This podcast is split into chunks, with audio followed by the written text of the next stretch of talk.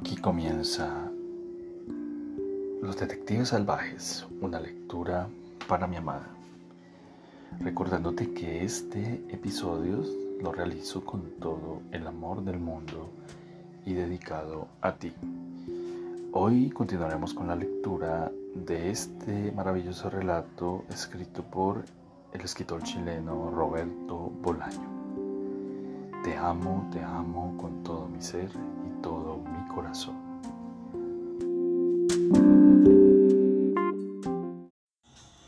Continuamos con la lectura de Los Detectives Salvajes del escritor chileno Roberto Bolaño. Desperté en casa de Catalina Ojara mientras desayunaba. Muy temprano. María no estaba, el resto de la casa dormía. Con Catalina y su hijito David, a quien tenía que llevar a la guardería. Recordé que la noche anterior, cuando ya solo quedábamos unos pocos, Ernesto San Epifanio dijo que existía literatura heterosexual, homosexual y bisexual. Las novelas generalmente eran heterosexuales la poesía, en cambio, era absolutamente homosexual. Los cuentos de Dusko eran bisexuales, aunque esto no lo dijo. Dentro del inmenso océano de la poesía distinguía varias corrientes, maricones, maricas, mariquitas, locas, bujarrones, mariposas, ninfos y filenos. Las dos corrientes mayores, sin embargo, eran la de los maricones y la de los maricas. Walt Whitman, por ejemplo, era un poeta maricón. Pablo Neruda, un poeta marica. William Blake, William Blake era maricón, sin asomo de duda, y Octavio Paz, marica. Borges era fileno, es decir, de improviso podía ser maricón o de improviso simplemente asexual. Rubén Darío era una loca, de hecho la reina y el paradigma de las locas. En nuestra lengua, claro está, aclaró. En el mundo ancho y ajeno el paradigma sigue siendo Verlaine el generoso. Una loca, según San Epifanio. Estaba más cerca del manicomio florido y las alucinaciones en carne viva, mientras que los maricones y los maricas vagaban sincopadamente de la ética a la estética y viceversa. Cernuda, el querido Cernuda, era un ninfo y en ocasiones de gran amargura un poeta maricón, mientras que Guillén, Alexandre y Alberti podían ser considerados mariquita, bujarrón y marica, respectivamente. Los poetas tipo Pelicher eran, por regla general, bujarrones, mientras que poetas como Tablada, Novo, Renato, Leduc eran mariquitas. De hecho, la poesía mexicana carecía de poetas maricones, aunque algún optimista pudiera pensar que allí estaba López Velarde o Efraín Huerta. Maricas, en cambio, abundaban, desde el matón, aunque por un segundo yo escuché mafioso, Díaz Mirón, hasta el conspicuo Homero Arichis. Debíamos remontarnos a Amado Nervo, Silvidos, para hallar a un poeta de verdad es decir, a un poeta maricón y no a un fileno como el ahora famoso y reivindicado potosino Manuel José Otón, un pesado donde los haya.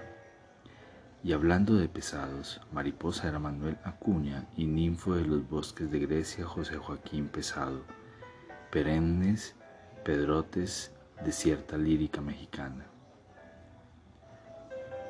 ¿Y Efren Rebolledo? pregunté yo marica menorcísimo.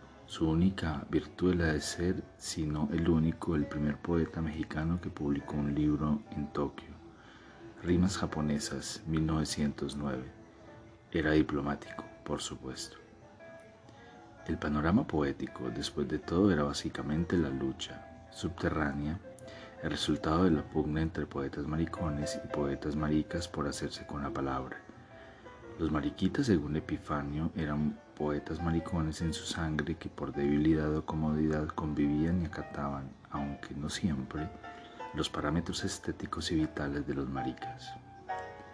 En España, en Francia y en Italia, los poetas maricas han sido legión, decía, al contrario de lo que podría pensar un lector no excesivamente atento.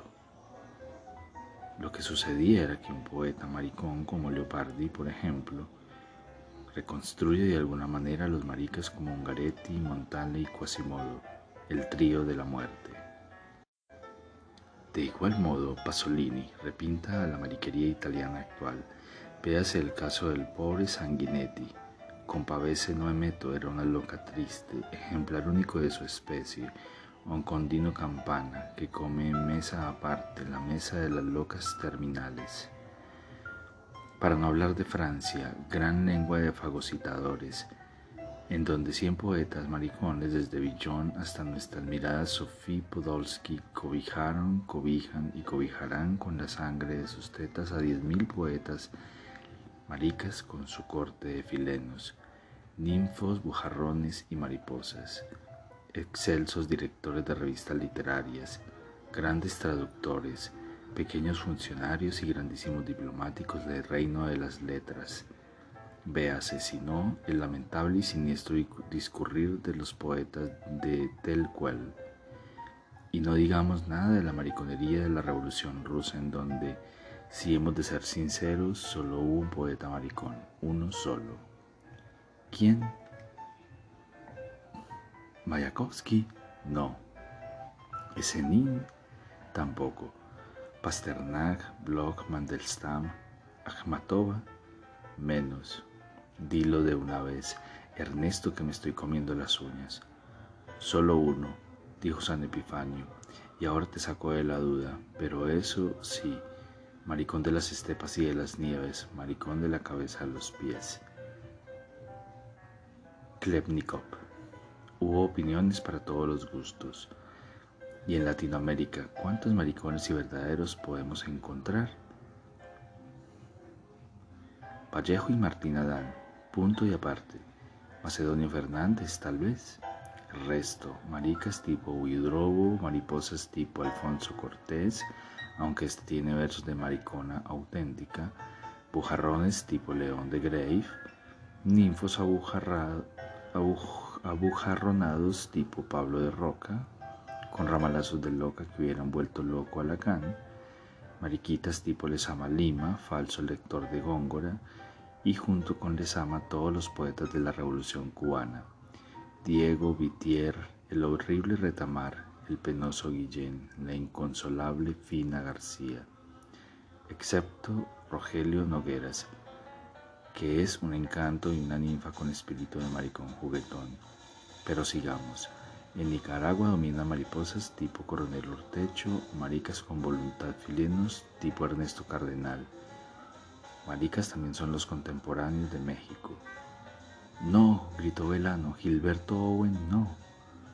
De hecho, prosiguió imperturbablemente San Epifanio, Muerte sin fines, junto con la poesía de paz, la marsellesa de los nerviosísimos y sedentarios poetas mexicanos maricas.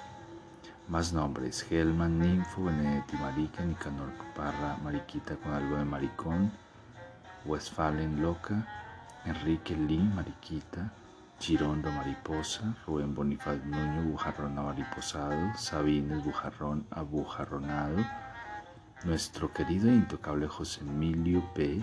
Loca. Y volvamos a España, volvamos a los orígenes, silbidos.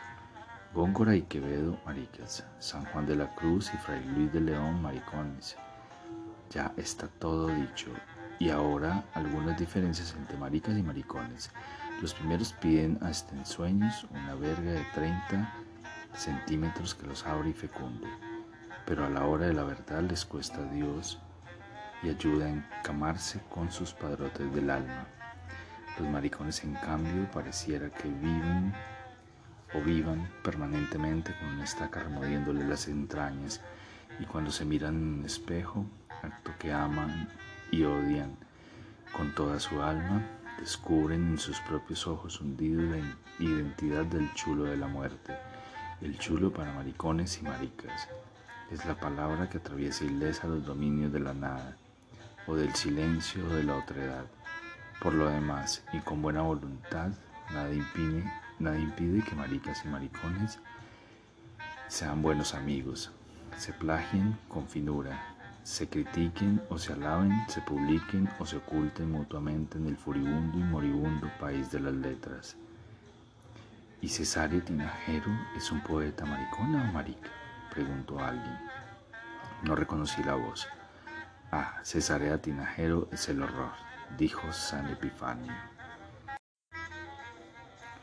23 de noviembre. Le conté a María que su padre me dio dinero. ¿Crees que soy una puta? dijo. Por supuesto que no. Pues entonces no aceptes la lana de ese viejo loco, dijo. Esta tarde fuimos a una conferencia de Octavio Paz. En el metro María no me dirigió la palabra. Nos acompañó Angélica y allí en la capilla alfonsina nos encontramos con Ernesto San Epifanio. A la salida nos metimos en un restaurante de la calle Palma atendido por octogenarios. El restaurante se llamaba La Palma de la Vida. De pronto me sentí atrapado.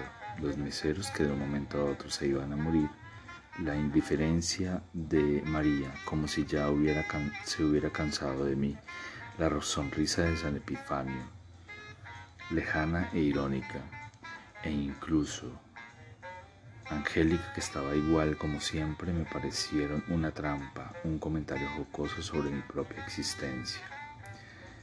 Para colmo, según ellos, yo no había entendido nada de la conferencia de Octavio Paz y puede que tuvieran razón, solo que solo me había fijado en las manos del poeta que llevaban el compás de las palabras que iba leyendo, seguramente un tic adquirido en su adolescencia.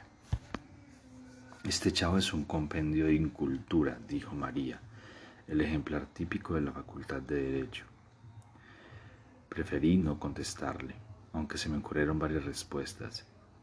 En que pensé entonces en mi camisa que apestaba, en el dinero de Queen Font, en la poeta Laura Damián muerta tan joven, en la mano derecha de Octavio Paz, con sus dedos índice y medio, en su dedo anular, en sus dedos pulgar y meñique que cortaban el aire de la capilla como si en ello nos fuera la vida.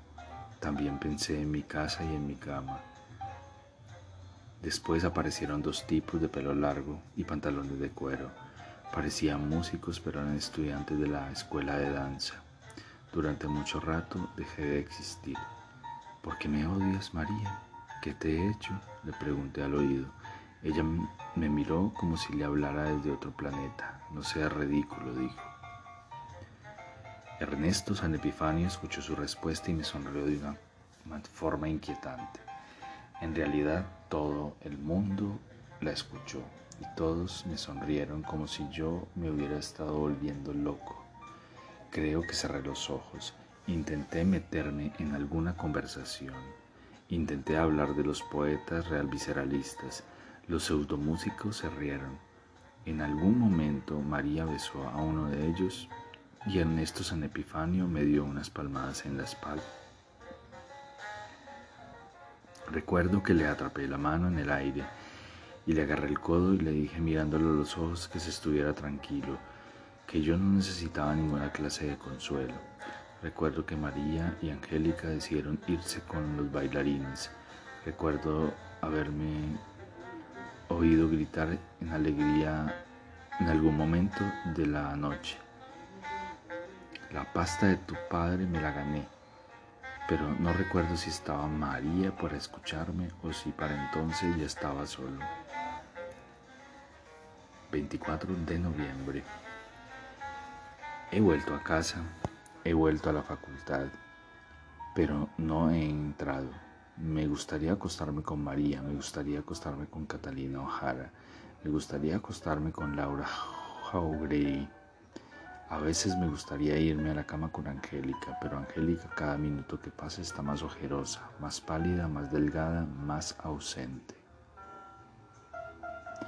25 de noviembre. Hoy solo he visto a Barrios y a Jacinto Requena en el café Quito y nuestra conversación ha sido más bien melancólica, como si estuviéramos en las vísperas de algo irreparable De todos modos, nos reímos bastante. Me contaron que una vez Arturo Velano dio una conferencia en la casa del lago y que cuando le tocó hablar se olvidó de todo. Creo que la conferencia era sobre poesía chilena y Velano improvisó una charla sobre las películas de terror. Otra vez la conferencia le dio Ulises Lima y no fue nadie. Así estuvimos hasta que cerraron. 26 de noviembre. No encontré a nadie en el cafequito y no tenía ganas de sentarme en una mesa y ponerme a leer en medio del bullicio tristón de aquella hora. Durante un rato estuve caminando por Bucareli. Llamé a María por teléfono. No la encontré. Pasé dos veces al frente a la encrucijada veracruzana. A la tercera entré y allí, junto a la barra, estaba Rosario. Pensé que no me reconocería. Yo mismo por momentos no me reconozco, pero Rosario me miró y me sonrió al cabo de un rato, lo que tardó en atender una mesa llena de borrachines patibularios. Se acercó a donde yo estaba. ¿Ya has escrito mi poesía? dijo sentándose a mi lado. Rosario tiene los ojos oscuros, yo diría que negros, y las cadenas y las caderas anchas, más o menos, dije con una ligerísima sensación de triunfo. A ver, léemela. Mis poemas no son para ser recitados, sino para ser leídos, dije. Creo que José Emilio Pacheco hace poco confirmó algo similar. Pues por eso, léemelo, dijo Rosario. Lo que quiero decir es que mejor lo lees tú. No, mejor tú. Si lo leo yo, igual no entiendo. Cogí al azar uno de mis más recientes poemas y se lo leí. No lo entiendo, dijo Rosario, pero es igual, se te agradece. Durante un instante estuve aguardando a que me invitara a pasar a la bodega, pero Rosario no era brígida. Eso se notaba de inmediato. Luego me puse a pensar en el abismo que separa al poeta del lector y cuando me quise dar cuenta ya estaba profundamente deprimido. Rosario, que se había marchado a atender otras mesas, volvió junto a mí. A Brígida también le has escrito unos versitos, dijo mirándome a los ojos, sus piernas rozando el borde de la mesa. No, solo a ti, dije. Ya me platicaron lo que pasó el otro día. ¿Qué pasó el otro día? Dije intentando mostrarme frío, amable, eso también, pero frío. La pobre Brígida ha llorado por ti, dijo Rosario. ¿Y cómo es eso? ¿Tú la has visto? Todas las la hemos visto. Va como loca por tu hueso, señor poeta. Tú debes tener algo especial con las mujeres. Creo que me ruboricé, aunque al mismo tiempo me sentí halagado. No es nada especial, murmuré. ¿Ella te ha contado algo? Me ha contado muchas cosas. ¿Quieres que te las diga? Bueno, dije, aunque en realidad no estaba muy seguro de querer escuchar las confidencias de Brigida. Casi instantáneamente me aborrecí por esto.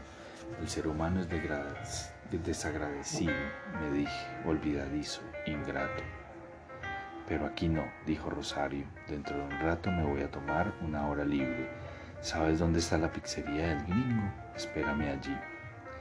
Le dije que eso haría y salí de la encrucijada de la cruzana.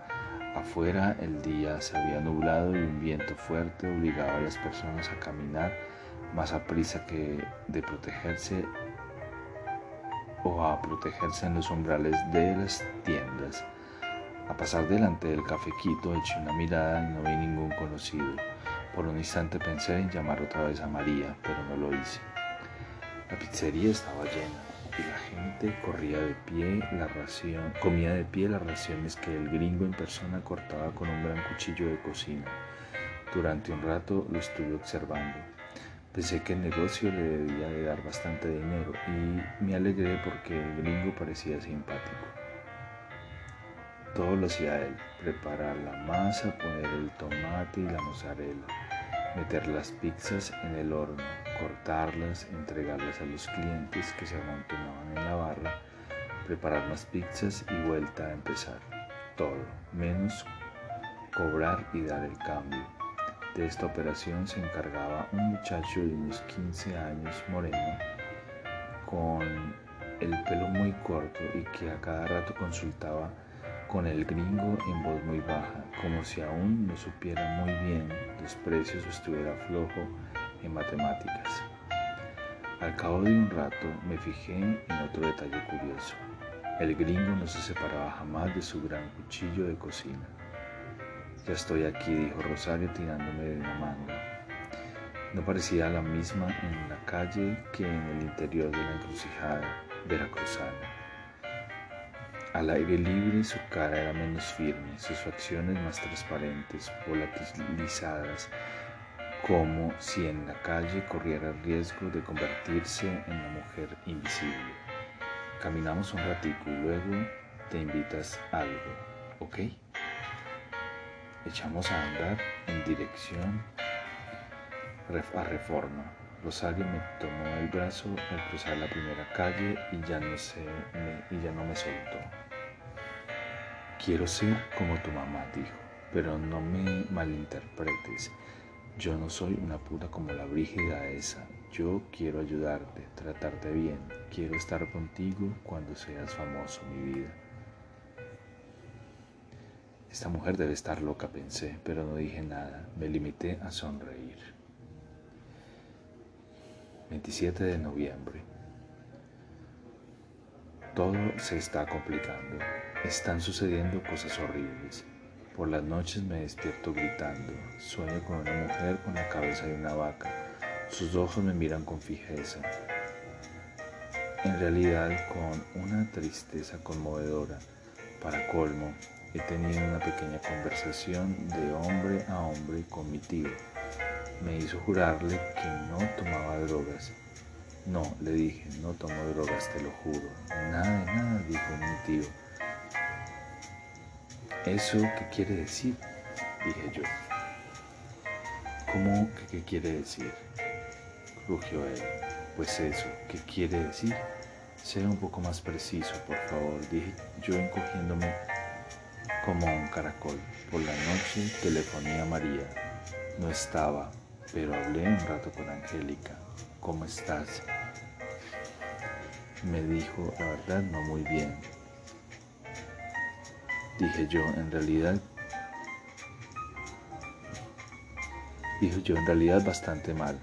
¿Estás enfermo? dijo Angélica. No, nervioso. Yo tampoco estoy muy bien, dijo Angélica. Apenas duermo. Me hubiera gustado preguntarle más cosas de ex virgen a ex virgen, pero no lo hice.